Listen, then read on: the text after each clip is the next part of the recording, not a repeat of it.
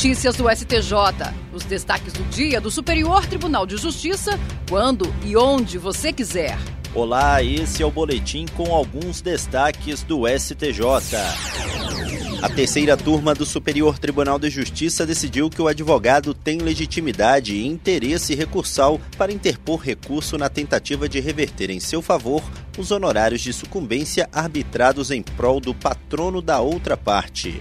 No caso analisado, o juízo de primeira instância acolheu um pedido de reconhecimento e dissolução de união estável e condenou a autora da ação a pagar as custas e os honorários advocatícios.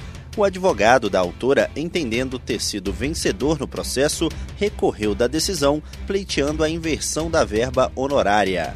O Tribunal de Segunda Instância não conheceu da apelação sob o fundamento de que o advogado não teria legitimidade recursal, pois, como não houve honorários fixados em seu favor, sua esfera patrimonial não foi alcançada o colegiado da terceira turma deu provimento ao recurso e determinou o prosseguimento do julgamento da apelação, afastando a preliminar de ilegitimidade recursal reconhecida pelo Tribunal de Segunda Instância. O entendimento foi de que a legitimidade prevista no Estatuto da Ordem dos Advogados do Brasil subsiste mesmo na hipótese de honorários arbitrados em favor da parte adversa. O relator, ministro Marco Aurélio Belize, ressaltou que o advogado, ao recorrer de decisão que versa sobre os honorários sucumbenciais visando o reconhecimento ou a melhora de seu direito, age dotado de legitimidade ordinária.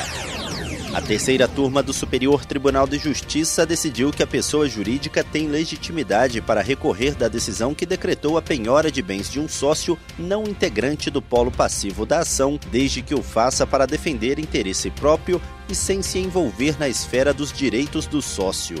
O caso analisado foi uma ação indenizatória em que uma sociedade de propósito específico do ramo imobiliário foi condenada.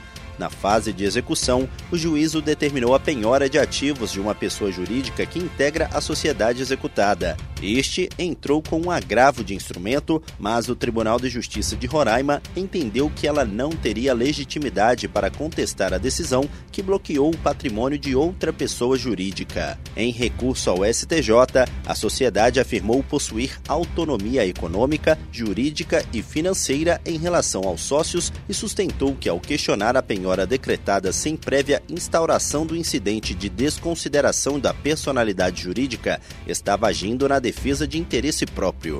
O colegiado da terceira turma deu parcial provimento ao recurso especial, afastou a ilegitimidade da sociedade e ordenou o retorno do processo à segunda instância para que analise o mérito do agravo de instrumento que aponta inobservância do procedimento adequado para a execução atingir bens de terceiros. A relatora ministra Nancy Andrighi comentou que o desvirtuamento da atividade empresarial é punido com a desconsideração da personalidade jurídica, o que resguarda os interesses dos credores e da própria sociedade empresária indevidamente manipulada. A ministra acrescentou que, para que a parte possa recorrer dessa decisão, é preciso que esteja presente o interesse recursal relacionado à ideia de um prejuízo que possa ser revertido no julgamento do recurso.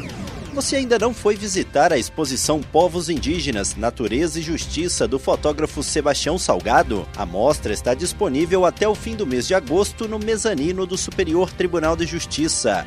Nela, o artista retrata a realidade dos povos originários e os riscos aos quais estão submetidos, especialmente nos territórios indígenas da Amazônia Legal. As visitações podem ser feitas de segunda a sexta-feira, das 9 horas da manhã às 7 horas da noite.